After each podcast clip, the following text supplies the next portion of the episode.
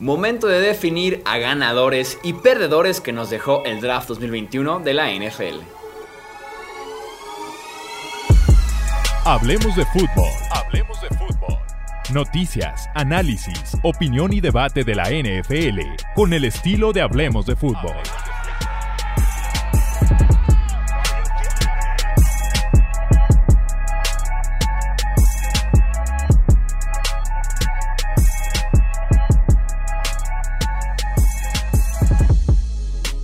Tal amigos? ¿Cómo están? Bienvenidos a un nuevo episodio aquí en el podcast de Hablemos de Fútbol. Yo soy Jesús Sánchez y tenemos de regreso a la dupla que estuvieron pidiendo después de unas pequeñas vacaciones y además hacer una pausa en toda la cobertura NFL para enfocarnos 100% en el draft. Bienvenidos de regreso Tony Álvarez y también Alejandro Romo. ¿Cómo están amigos?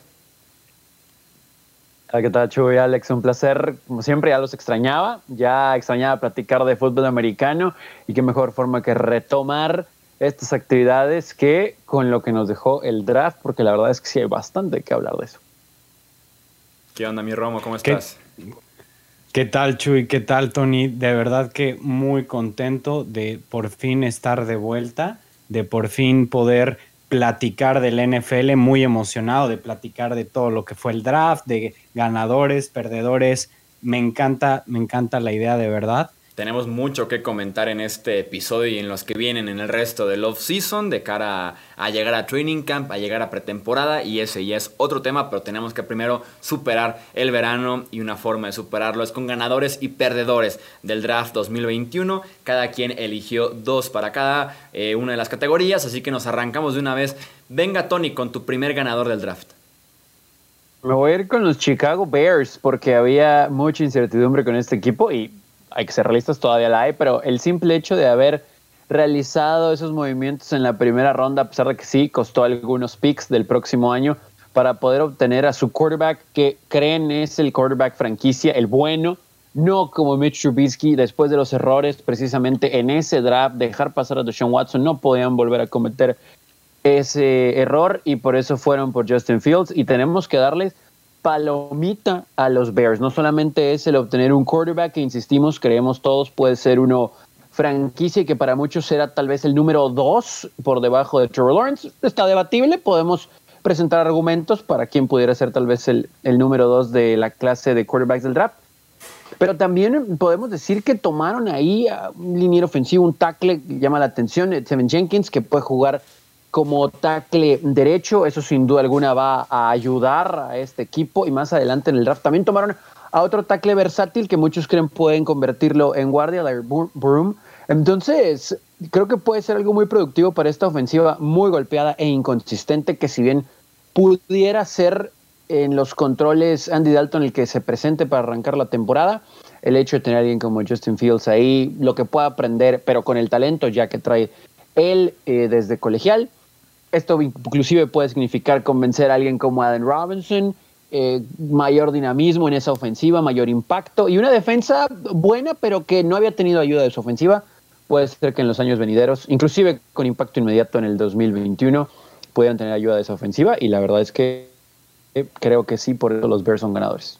Sí, yo creo que ni en sus mejores sueños se imaginaron el tener a Justin Fields en un rango aceptable, ¿no? Porque no creo que el, eh, los dueños de la franquicia iban a dejar que Matt Nagy y que Ryan Pace hipotecaran el futuro de dos, tres primeras selecciones para subir por el coreback y si no funcionaba en este 2021 iban a ser despedidos y buena suerte encontrando a otro GM, a otro head coach sin primeras, sin segundas rondas tal vez. Entonces tenía que ser un precio accesible para que les dieran el visto bueno, porque darle a una pareja de GM y de head coach una segunda oportunidad de ir por quarterback temprano en el draft, sobre todo viniendo del fiasco de Mitch Trubisky y el tema obviamente con Patrick Mahomes y de Sean Watson disponibles en ese mismo draft, iba a ser muy complicado que lo lograran. Así que apenas en este rango de subir del 20 al 11 fue aceptable y fue un excelente movimiento. Y con Jenkins te llevas al que va a ser tackle izquierdo la próxima temporada ahora que Charles Leno se ha cortado a partir del 1 de junio. Justamente así como lo dices, y yo creo que, bueno, hay que hacer mucho énfasis en el pick de, Justin Fields, eh, porque así como tú lo dijiste, ya no quieren, eh, digamos, seguirse aferrando a los errores del pasado, que eso me parece bien, digo, tardaron cuatro años en poder decirle adiós a Mitch Trubisky, pero ya por fin tienen, digamos, un proyecto que se ve prometedor, porque realmente, digo, después de la firma de Andy Dalton, yo me cuestionaba que a qué estaban jugando los Bears, ¿no? O sea, creo que ha sido una franquicia que por toda su historia nunca han tenido un quarterback realmente competente, un quarterback que de verdad haga diferencia, que cuando tomaron a Trubisky pensaron que, que sería, pero que definitivamente en Justin Fields yo sí veo a alguien que por su estilo de juego, por lo físico que es y por lo excelente que es en, esas lecturas y en ese brazo que tiene eh, un cañón prácticamente, puede hacer eh, una diferencia muy grande, ¿no? Y además, con el, eh, con, teniendo Andy Dalton de, mentor, que digamos no es, no, es un, no es un excelente quarterback, pero en su momento fue un quarterback bueno, no, no elite ni nada así, pero fue bueno.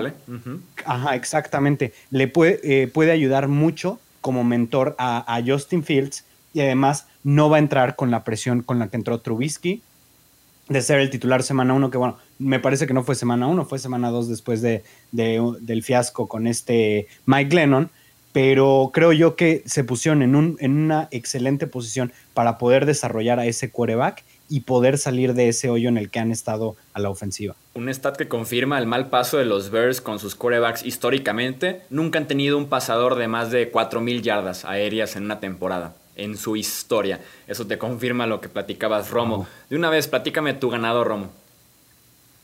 Fíjate que yo voy a ir con los Cleveland Browns.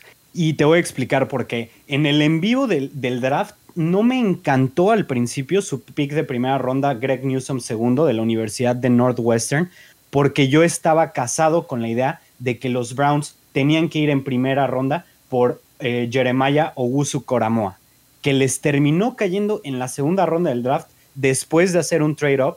Me parece que se llevaron a dos de los mejores talentos eh, eh, del draft, los que había disponibles, y además cubrieron sus dos necesidades principales en primera y en segunda ronda. Entonces, me encanta, eh, me encanta la idea de, eh, de Augusto Coramoa en segunda. Me gusta mucho la idea de Greg Newsom, que es un cornerback físico, que es un cornerback que puede jugar afuera y adentro en primera ronda. Y en, y en su segundo pick eh, de la segunda, digo, perdón, en su primer pick de, de la tercera ronda, se llevan a Anthony Schwartz, al receptor de Auburn, que creo yo que es algo que le faltaba a esa ofensiva que era este, un receptor número 3 real, ¿no? Creo yo que Schwartz lo puede, lo puede hacer, es muy rápido y principalmente necesitan a alguien que pueda jugar por fuera para que ya puedan dejar a Jarvis Landry en su posición de slot wide receiver y del otro lado teniendo a Odell Beckham. Entonces, los primeros tres picks de los Browns me parecen brillantes.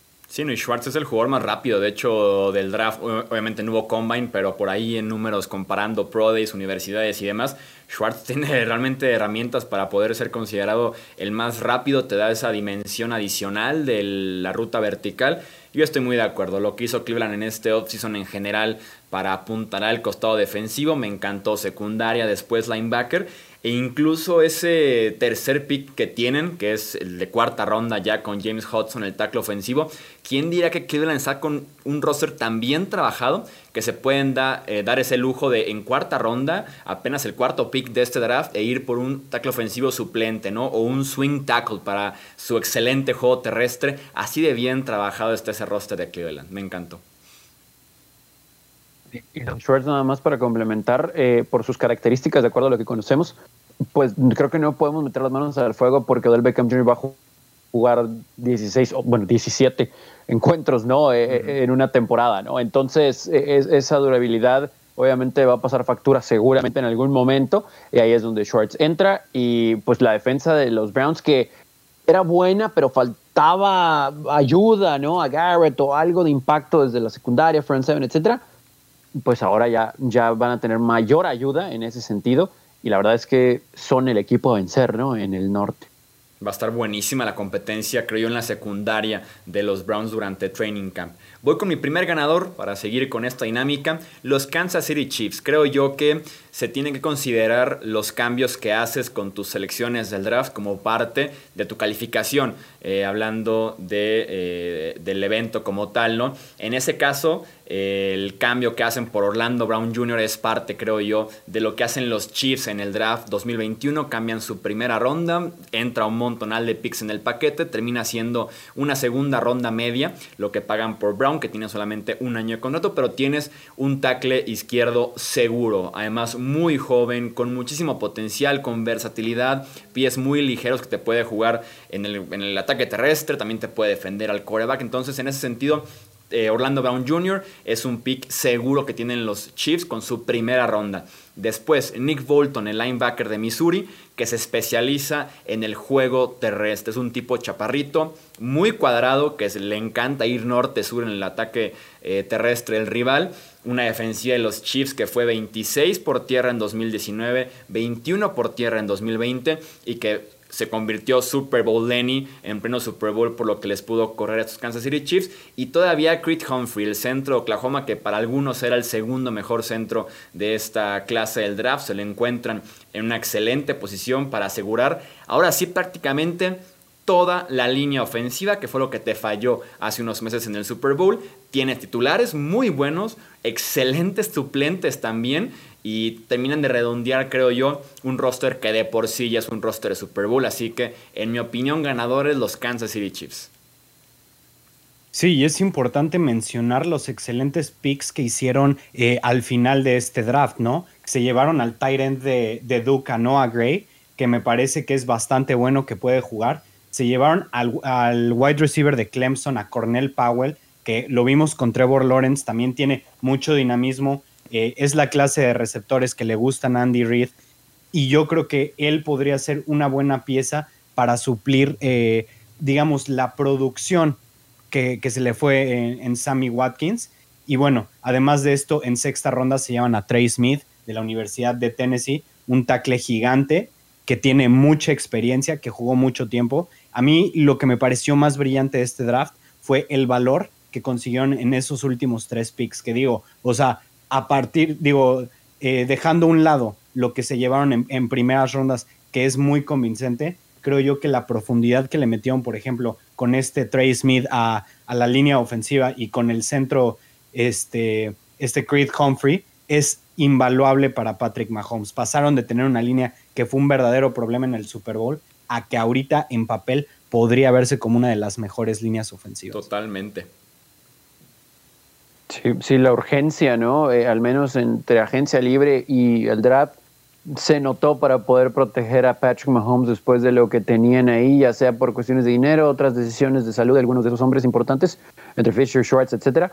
Pero, pero como lo decía Chuy, o sea, no nada más están los titulares, por fin tienen depth chart, ¿no? Tienen profundidad, que era algo que evidentemente no existía en Kansas City. Y creo que para complementar lo que decía Alex, del receptor y el timing que toman, creo que ahora por fin, digo, yo sé que Watkins produjo, pero creo que no había en realidad un receptor 2 a la altura de lo que podía ser Tyreek Hill para complemento como tal. Creo que ahora lo tienen, digo, habrá que, ver cómo embona ¿no? el, engranaje con, eh, con eh, Patrick Mahomes y, lo que pueda aportar eh, Hill como, vamos a decir, distracción para poder ayudarle al novato pero hasta con un segundo Tyren creo que los paquetes ofensivos simplemente se pueden poner más creativos para Andy Reid y compañía, ¿no? Entonces va, a ser muy interesante ver esta ofensiva nuevamente. Y si pensábamos que habían perdido un pasito por ahí, eh, por lo que vimos tal vez en los últimos minutos del último juego de playoff y el Super Bowl, eh, evidentemente lo reforzaron, ¿no? Sí, me acuerdo todavía cuando en el off-season cortan a los dos tackles ofensivos y empezó la crisis tuitera de cómo iban a proteger a Patrick Mahomes. Fue solamente dar un paso para atrás para agarrar vuelo y tener, como dices Alex, de las mejores líneas ofensivas de la NFL actualmente. Vámonos rápido con la segunda ronda de ganadores. Venga, Tony. Sí, precisamente voy a hablar de línea ofensiva, que es la de los Chargers. Creo que los Chargers resultaron ganones en el draft. Primero, por elegir a Rashawn Slater, que yo creo, no porque venga de Powder Blue, pero yo creo que es el mejor tackle disponible en el draft. Podemos presentar argumentos por dos, tres por ahí, pero creo que Rashawn Slater, a pesar de no haber jugado en Northwestern en colegial en 2020, sus números son espectaculares. No permitió sacks en 2019. Eh, es un hombre muy alto, muy fuerte, pero muy habilidoso. Bloquea tanto para la carrera como para el pase. Él va a ser el titular del lado ciego de Justin Herbert y parece que con los movimientos en la agencia libre, entre veteranía y experiencia, algo de frescura y creo que un robo por ahí de lo de Odeo Bushi de Detroit, más la llegada del novato de Northwestern en esta línea ofensiva de los Chargers está muy bien. Y después se complementa con otra necesidad del equipo. Asante Samuel Jr. es un cornerback eh, por lo que hemos visto desde que estaba en Florida State. Él va a ayudar bastante, va a jugar del otro lado de Chris Harris y con eso de que se queda Michael Davis. Por lo menos hay experiencia y conocimiento en ese sentido del eh, sistema. Y después, aquí me llamó la atención lo de Joshua Palmer, el receptor de Tennessee, que muchos no lo tenían como número uno y de hecho no era el titular, pero sí fue en Tennessee el líder en 2020 en eh, yardas y también en eh, touchdowns, así que eh, él va a ayudar. Evidentemente los Chargers piensan que no tienen a un tercer receptor todavía de impacto a pesar de lo que hizo Jalen Guyton y también de lo que vimos contra Ron Johnson, pero le va a ayudar bastante a Keenan Allen y a Mike Williams. Es muy rápido, es muy habilidoso, eso sin duda alguna. Y otra área de, de necesidad más allá de que eligieron a un Tyrion para el futuro, con la llegada de Jared Cook, llegó Trey McKitty, eh, también estuvo en Florida State en Georgia.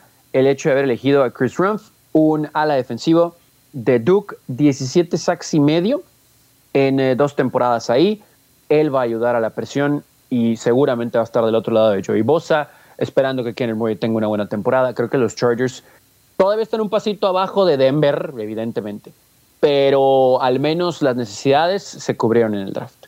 Ya con haber dado con el tackle izquierdo que cuidara el lado ciego de Justin Herbert, ya tenían, creo yo, la palomita, era la misión número uno y la resolvieron de la mejor manera posible con un pick muy seguro con Slater porque va de tackle izquierdo. Si no va del todo bien puede jugar tackle derecho porque también lo hizo en Northwestern. Creo que también sería un excelente guardia. Entonces tienes un pick segurísimo con eh, Rashon Slater y más porque daba la impresión que los días antes del draft haciendo cálculos y Miami buscando tackle ofensivo, Detroit, tal vez Denver, tal vez los Giants, justo enfrente de los Chargers, se veía como un volado, ¿no? Que te llegara este segundo tackle ofensivo del draft detrás de Penny Sewell.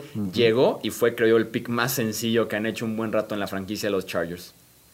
Y fíjate que eso es algo que platicamos en, el, en el envío del draft, que eh, es muy particular de Tom Telesco. Él va por el mejor jugador disponible, pero al mismo tiempo basándose en su necesidad. Y eso ha sido algo que lo ha caracterizado como gerente general de los Chargers, que siempre o sea, no ha intentado, digamos, verse inteligente, eh, como lo que está haciendo Mike Mayock, más o menos, que agarra jugadores que, a lo que se le conoce como Rich, que los puedes encontrar probablemente hasta en otra ronda, pero simplemente va por ellos.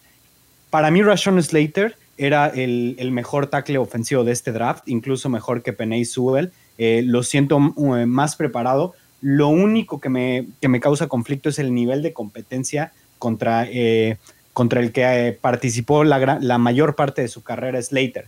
Pero digo, cuando lo vimos contra un Chase Young, dominó.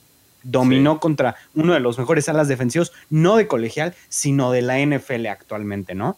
Entonces, eh, es grande, no es gigante, Slater, pero también es algo atlético. Entonces, me gusta bastante esto. De hecho, por ahí estuve leyendo que había conversaciones en donde muchos ejecutivos consideraban a Slater como el mejor tackle ofensivo. Y no es tan difícil porque yo no siento que había una diferencia enorme entre Suel y él.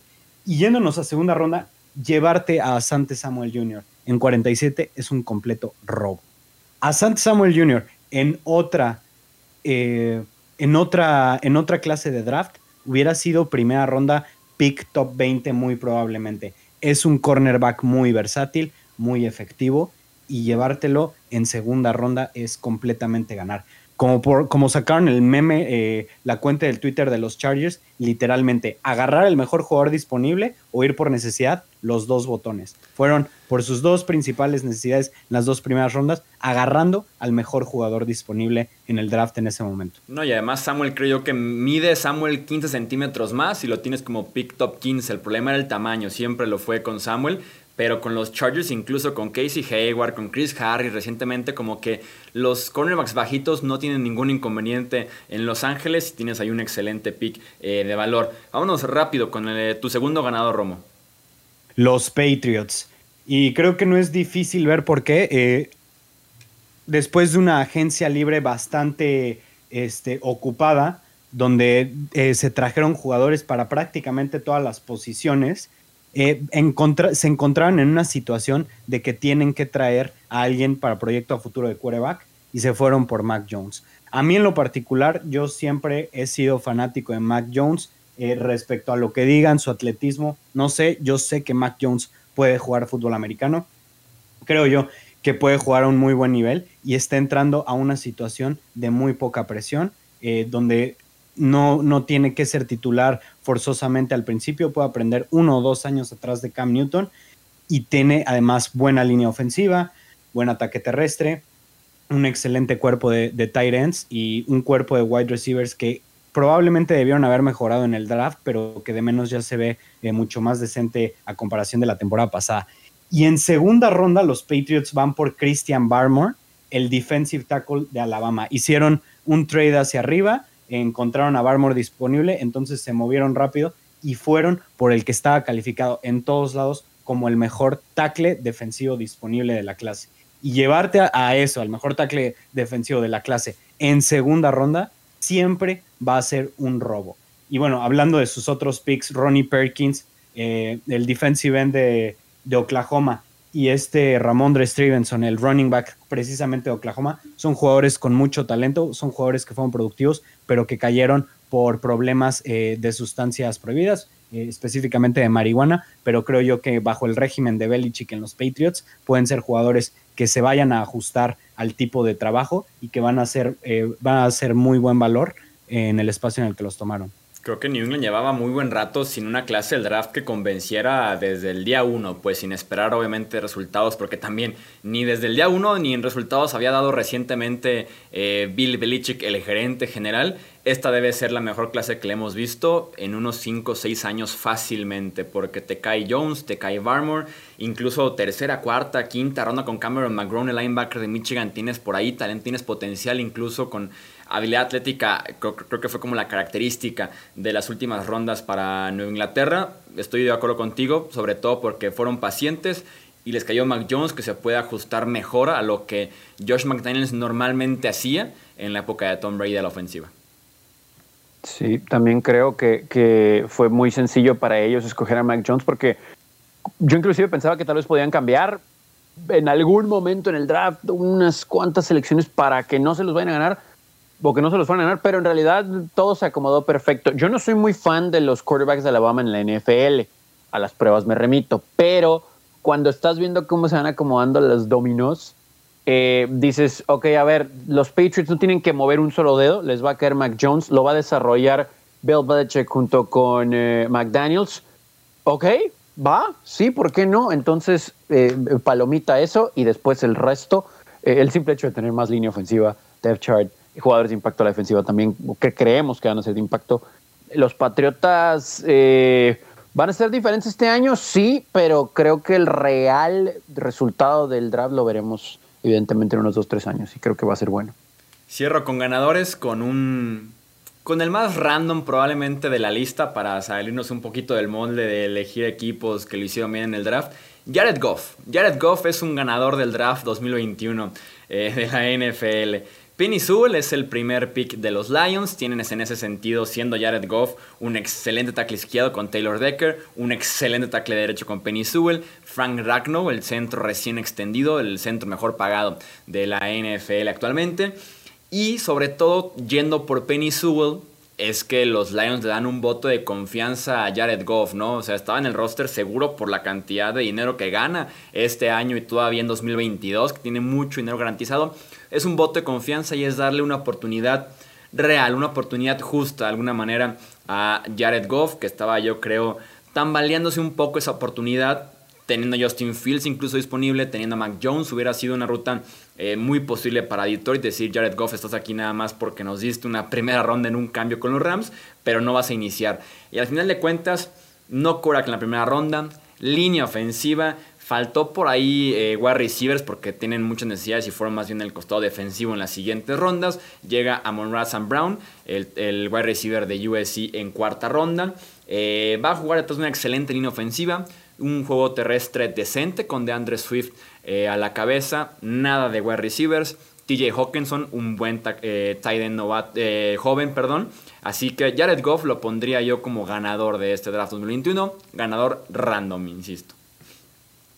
Fíjate que yo siento que les hizo falta eh, valorar un poco, o bueno, más bien eh, llevarle más eh, receptores, un poquito más de armas. ¿Sabes? Después de perder a Golade y. Sí, sí, sí. Es, el peor grupo de wide receivers de la NFL, pero es el peor roster en general. Entonces, lo mejor disponible fueron muy defensivos. Tackles defensivos fueron cornerback, fueron safety. Lo que venga es bueno para Detroit. Pues aquí simplemente es Goff no teniendo competencia directa, ya es para él, creo yo, un excelente escenario después de salir de los Rams de esa forma.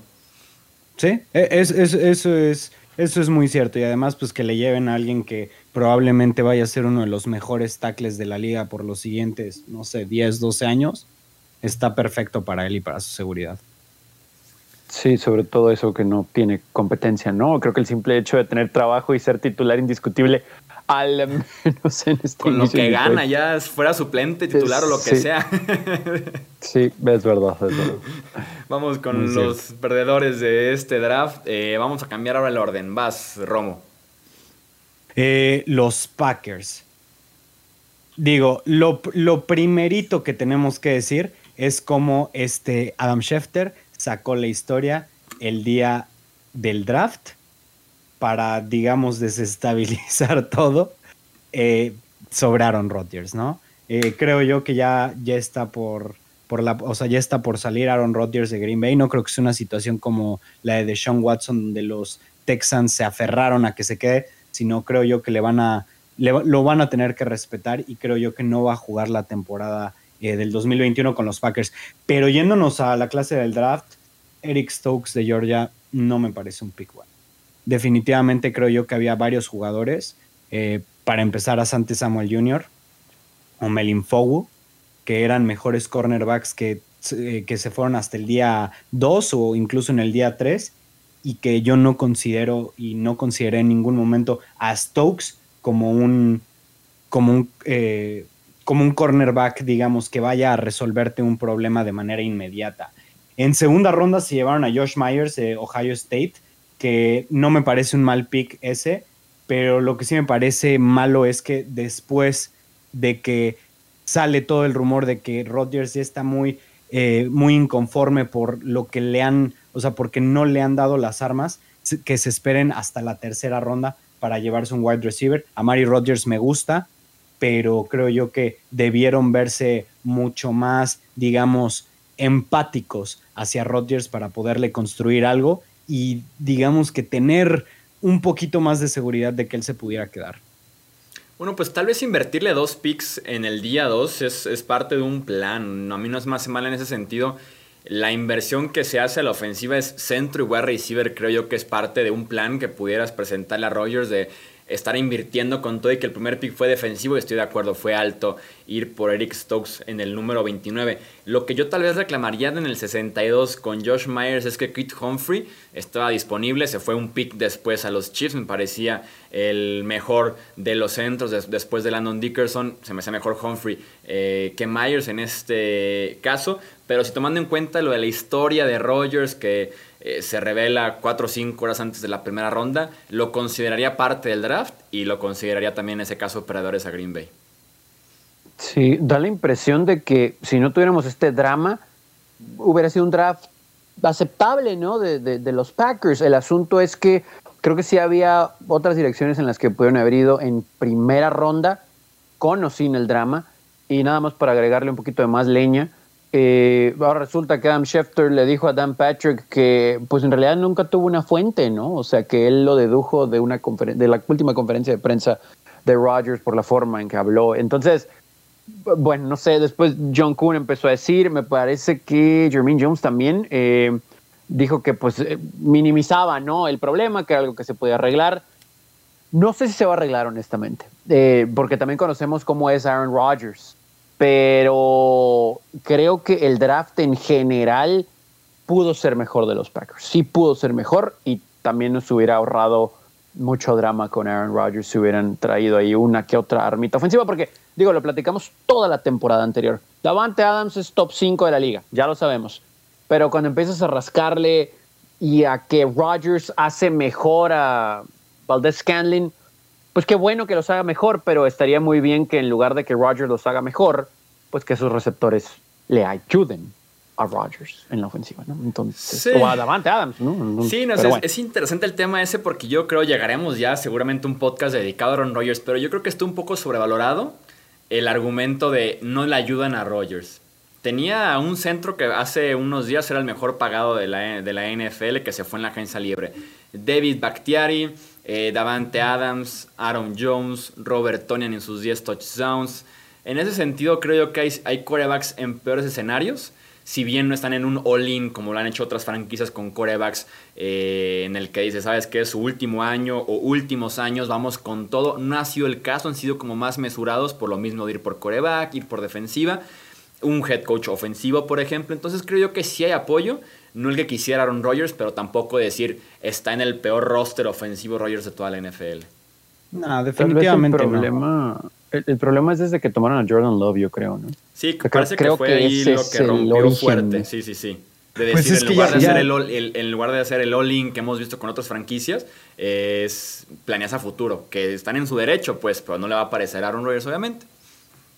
No, y, además, o sea, digo, eso ya sería irnos mucho al draft pasado, pero pues creo yo que Jordan Love no era como muy convincente y creo yo que los Packers tampoco están muy convencidos de que él sea el futuro después de estar en número 3 en el depth chart y sobre todo en un año donde se veía que lo que necesitaba Rodgers era armas ahí y no lo... Eh, y o sea, en lugar de ir por un wide receiver, prefirieron irse por su sucesor. El asunto es que en los últimos 7, 8 años el único pico ofensivo de primera ronda es Jordan Love, ¿no? Sí. Pero bueno, ya habrá, ya habrá un podcast especial de eso. Vamos viendo qué pasa con Aaron Rodgers. Vamos con el siguiente perdedor. Yo tengo a los Houston Texans como perdedor. Y me gustó mucho que me dice Alex de que es posible que los Texans perdieran más. O sea, ¿qué tenían por ganar que los consideras perdedores? Lo veo de la siguiente manera. Fueron solamente 5 picks en este draft de los Texans esperaron hasta el pick 67 para poder pararse en el escenario en Cleveland y anunciar una selección. Y ese pick 67 fue Davis Mills, el coreback de la Universidad de Stanford. Hay que empezar a leer entre líneas y cuando esperas 67 picks, un roster bastante malo, hasta la ronda 3 y tu primer pick es un coreback, ¿qué saben los Texans? del caso de Sean Watson que no conocemos los medios, ¿no? Eh, no juega este año, ya sea por temas legales o ya no jugará más para Houston que no quiera presentarse a entrenamientos y a partidos esté dispuesto a sentarse un año o que todavía esté en planes el poder cambiarlo porque esperar, insisto, 67 picks e ir por coreback es porque algo saben con Deshaun Watson, no ir por un coreback 3 porque además está ahí Tyrell Taylor, entonces se me hace interesante presente y futuro de Watson en Houston. Pudiera que no esté ya en los planes de los Texans y es por eso que los considero perdedores, porque aparte que es un draft muy malo, el que hace Houston, eh, nos da a entender ciertas cosas negativas con Deshaun Watson.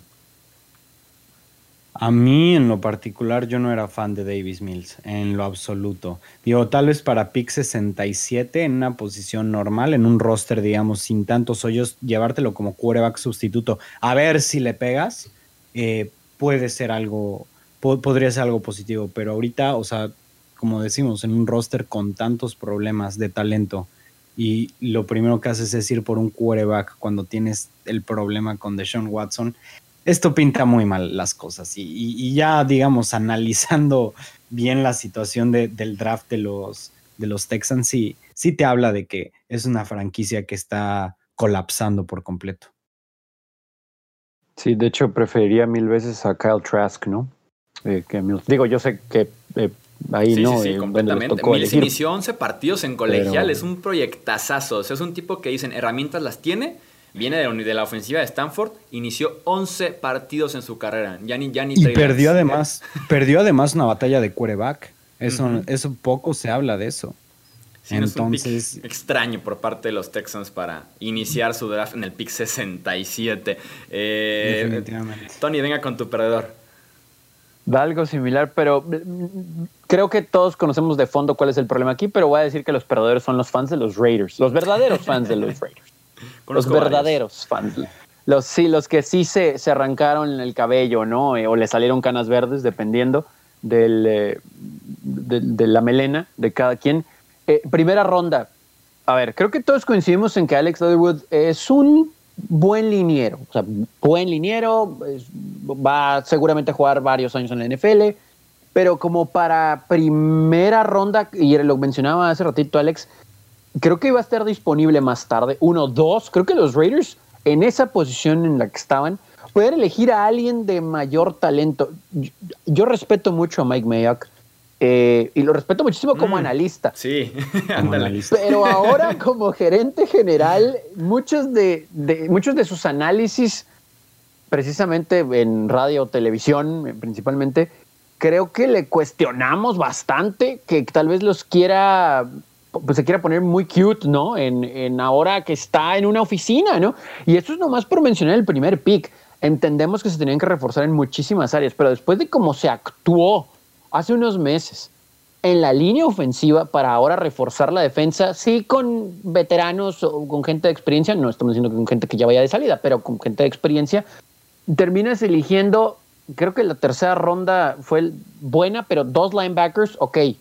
O sea, sí tienes muchos hoyos, pero ofensivamente solamente fue lo de Alex Leatherwood en primera ronda y después un centro en su último pick. La línea ofensiva de los Raiders está proyectada con gente o de la verdad poco nivel o cartuchos, por no decir quemados, ya a punto de prender, ¿no? Eh, no quiero ser mala onda, pero es la verdad y no es por, por hate a los Raiders, pero analicemos este roster eh, son contados los titulares que valen la pena en defensiva y a la ofensiva. Así decíamos, ayúdenle a Rodgers, ayúdenle a Carr. Después de tener un muy buen año, no podemos meter las manos al fuego ni siquiera por Henry Ruggs, ¿no? Y, luego vemos el resto del de, depth chart. No, o sea, pobre Josh Jacobs. O sea, va a estar corriendo por su vida Derek Carr y Josh Jacobs, pues a ver si le pueden abrir hoyos, ¿no? Porque ojalá que no escuchemos en algún lado que, uy, Jacobs bajó, ¿no? Pues que no, no trae, no, espérate, no le ayudaron. Mike Mayo, eh, tachota, y yo creo que hasta Gruden va incluido en este engranaje.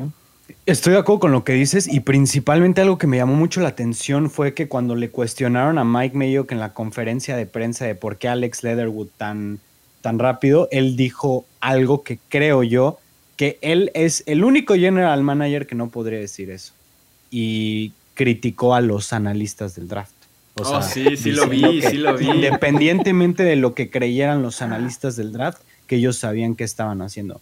Y creo yo que hay un general manager en la NFL que no podría o que no debería de utilizar ese argumento y ese es Mike Mayock. Mike Mayock, no olvides tus raíces. no, no olvides Tú estabas aquí, Mike Mayock. y, y no se te olvide que te la has pasado haciendo riches en el draft. ¿Qué fue eso de llevarte a Clelin Farrell hace un par de años con el pick 3? Para empezar, ¿quieres verte más inteligente de lo normal? No te está saliendo, Mayo. Vete por los picks obvios en las posiciones de necesidad.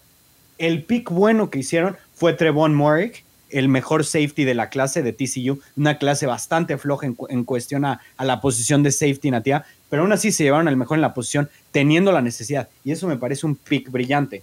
¿Por qué? Porque en 43 te das al mejor jugador disponible a tu necesidad. Pero llevarte a Alex Leatherwood en ese lugar, ¿por qué?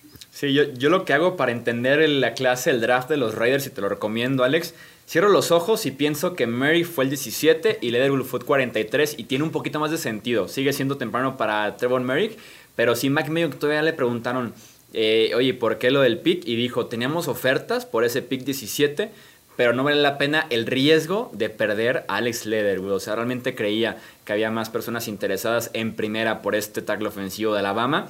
Y como yo decía en la transmisión del draft, con Mike Mayock se acabó el beneficio de la duda, porque con tres picks de primera ronda fue Clelin Farrell, Josh Jacobs y Jonathan Abram. Y luego Damon Arnett y ahora Alex Leatherwood. Entonces se acabó el beneficio de la duda de que a ver si esta primera ronda realmente fue genio y pensó muy diferente a los demás. Entonces eh, yo también estoy muy de acuerdo. Eh, no, sé si no, no sé si ha querido pensar diferente, si ha querido ser el más inteligente, si tiene sus métodos. Claramente no ha funcionado, porque ese capital de draft que tenía en los Raiders fue muy mal aprovechado, insisto, esos tres picks de primera ronda y lo que ha hecho en los dos años siguientes con Damon Arnett y ahora con Alex Leatherwood. Sí, ha sido muy cuestionable Mike Mayock, tan buen analista que era y ha quedado de ver, sin duda alguna, como, como gerente general de los Raiders. Eh, vamos con la siguiente ronda de perdedores. Vas, Romo. Ya para Pues mira, aquí es, tengo un poco de conflicto con este perdedor que es Jimmy Garoppolo por el hecho de que draftearon a su sucesor cuando él, él está todavía joven, ¿sabes? Cuando él podría jugar otros ocho años en la NFL y por eso definitivamente lo veo como un perdedor, porque ya la seguridad de su trabajo es prácticamente nula, ¿no? Ya ahorita no puede ser el quarterback mediocre o el quarterback game manager que había sido, porque ahora sí ya tiene, digamos, competencia real en un quarterback de talento top 3, que, el cual en lo particular no lo veo yo, pero por algo yo no soy este, scout ni, ni general manager, ¿no? Pero también por parte se llevan a un guardia ofensivo que digo, le va a funcionar bastante, y se llevan a un running back que a mí en lo particular me encanta, que es Trey Sermon. Entonces, también lo ayudaron en parte, pero pues literalmente, o sea, lo que hicieron fue, digamos, viendo a futuro para Trey Lance, ¿sabes? A menos de que haga un salto inmenso en su nivel, no va haber manera en la que pueda conservar su trabajo como titular. Se ha dicho mucho en conferencias de que hay paciencia con Trey Lance de un año, incluso Jet York, eh, presidente de los Niners, dijo que hasta dos años en la banca para Trey Lance y lo hacía bien Garoppolo. Yo le doy un mes, a lo mucho, ¿eh? Más porque habrá gente en los estadios y ya quiero ver dos series ofensivas malas de Garópolo o incluso el tema de una posible lesión que ha, sido propenso en ese aspecto Garópolo, este, de que Trey Lance esté jugando para octubre sin ningún problema. Entonces sí yo consideraría a Garópolo perdedor. No sé si tenga realmente un mercado después de una clase tan buena de corebacks vamos viendo el siguiente año. Eh, pero bien puede ser cortado por los Niners y elegir un nuevo equipo dentro de 8 o 9 meses. Sí, son de esas cosas que pick your poison, porque honestamente creo que la única manera de que Garoppolo pueda salvarse es teniendo un súper temporadón con números espectaculares. También tomando en cuenta que esta ofensiva, si están todos sanos, se recarga bastante en el juego terrestre, ¿no? O sea, creo que va a ser mucho de Garoppolo, manéjame la ofensiva, no te equivoques. Entonces no sé qué tanto pueda brillar como para crear argumentos, para quedarse, que lo etiqueten jugador franquicia, algo así por el estilo, porque si lo hace decente, pudiera conseguir trabajo en otro lado, pero no sé si de verdad como titular, ¿no? Bueno, dependiendo de lo que pase en Houston, por mencionar nada más un nombre, ¿no? Eh, eh, mm, algo así. Eh, pero si lo hace mal, si se lesiona, si no convence, si inclusive no se equivoca, pero no da algo diferente a esta ofensiva, tiene etiqueta de banca, ¿no? Eh, yo tampoco veo a Trey Lance, al menos creo que puede ser algo injusto porque no vemos mucho FCS, eh, FCB, perdón, pero no, sí, FCS, FCS. Sí, FCS. Pero, pero, pero bueno, los quarterbacks de North Dakota, muchos jugadores de North Dakota State son buenos, no nada más mencionando a Carson Wentz, algo debe tener, ¿no? Este muchacho. Pero, pero yo tampoco creo, híjole, no sé si los, híjole, es que creo que todos veíamos a Deshaun Watson de, rojo y dorado. Pero bueno, esa es otra historia. No, es que sabes, que la cuestión que a mí me preocupa con Trey Lance, ya nada más para cerrar rápido, es que, o sea, promediaba 18 pases por partido en una ofensiva tipo, eh, digamos, NFL en segunda división. Entonces te habla de que el coach estaba protegiendo demasiado a Trey Lance por algo, ¿no? Digo, igual no lo pudieron desarrollar por completo, pero también me pongo a pensar y digo, ok, tenían el pick 3. Eh, John Lynch ha hecho buenos picks en general, ha ido, digamos, nunca se ha dedicado a hacer riches estilo eh, Mike Mayock.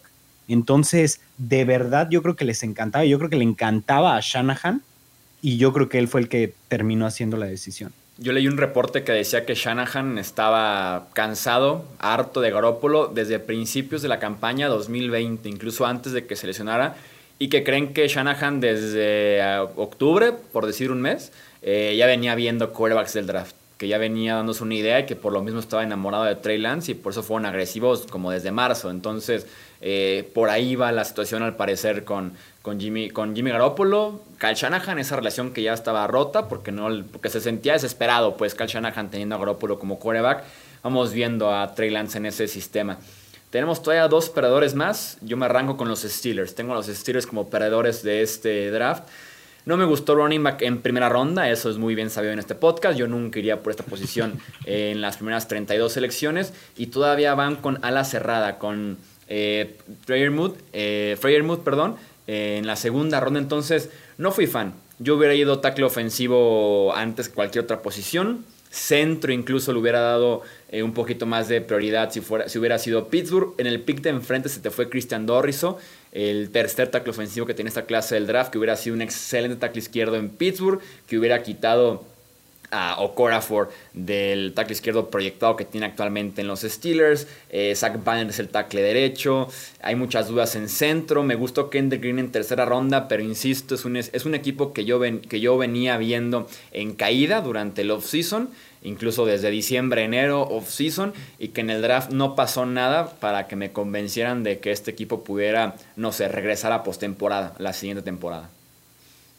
A mí lo que me causa conflicto es que su necesidad principal era evidentemente ir por línea ofensiva y optaron por otro camino, ¿no? Eh, Najee Harris en el pick 24 no me molesta en lo absoluto porque creo yo que es un corredor que se puede hacer espacios pero este, pero así como lo dices, había necesidades más grandes y muchas veces te puedes llevar muy buen valor por un running back en tercera ronda, ¿no? Un, running back sobresaliente en, esa ronda y que se hayan esperado todavía hasta la tercera ronda para ir por, para empezar a reconstruir esa línea ofensiva, no me encanta la idea. Además, el Tyrant que draftearon este, ¿cómo se llama este, este chico? Este Pat Fryermore, eh, es bueno, tiene mucho potencial, pero creo yo que, que la posición de Tyrend estaba como en, como en tercera o cuarta principal necesidad de, em, de los Steelers.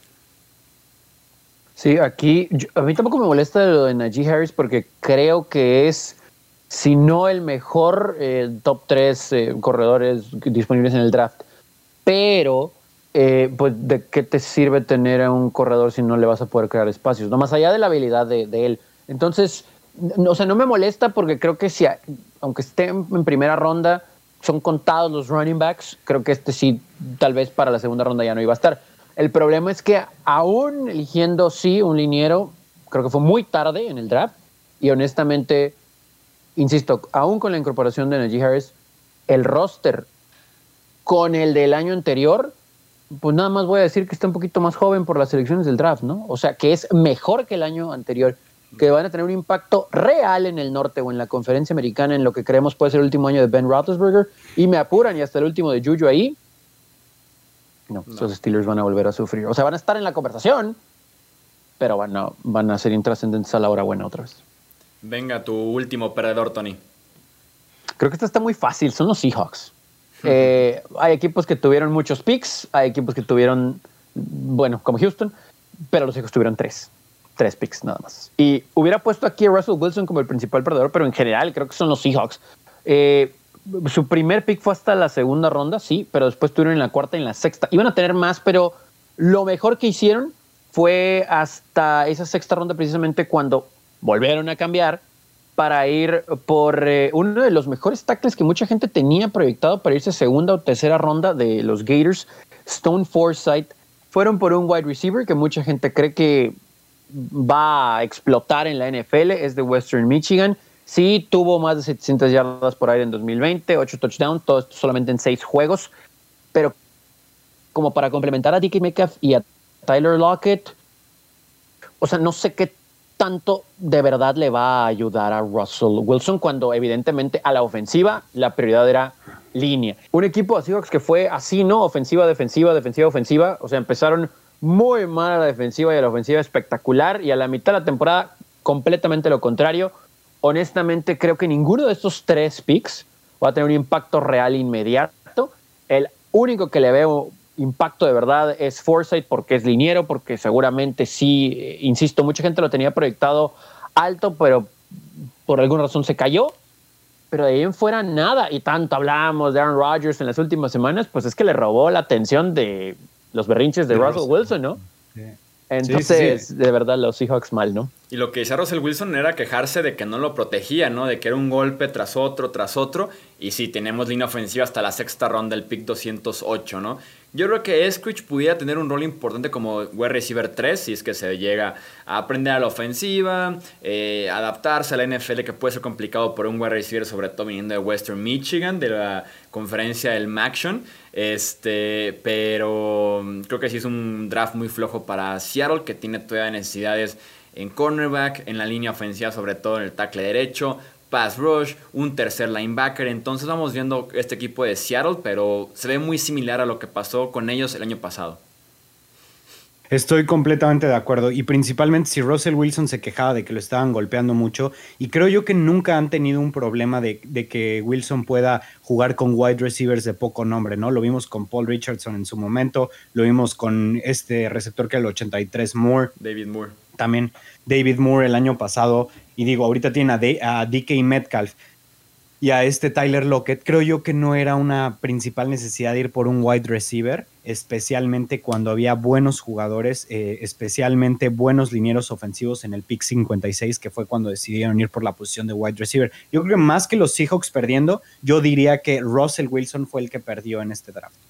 Sí, no, y tal vez era la última temporada para que Seattle convenciera bien a Russell Wilson de quedarse a futuro, ¿no? Entonces, si están optando por estas decisiones y no, resulta, y no resulta la temporada siguiente, pues luego que no se quejen ¿no? de lo que pudiera decir o no Russell Wilson o de forzar o no su salida ahora sí de los Seattle Seahawks. Leemos ahora sus ganadores y sus perdedores, ya sea en comentarios aquí en YouTube o también en Twitter, Facebook e Instagram nos encuentran como Hablemos de Fútbol. También por ahí leemos su opinión acerca de esta dinámica. En nombre de Tony Álvarez, de Alejandro Romo, yo soy Jesús Sánchez y eso es todo por este episodio. Gracias por escuchar el podcast de Hablemos de Fútbol. Para más, no olvides seguirnos en redes sociales y visitar hablemosdefutbol.com.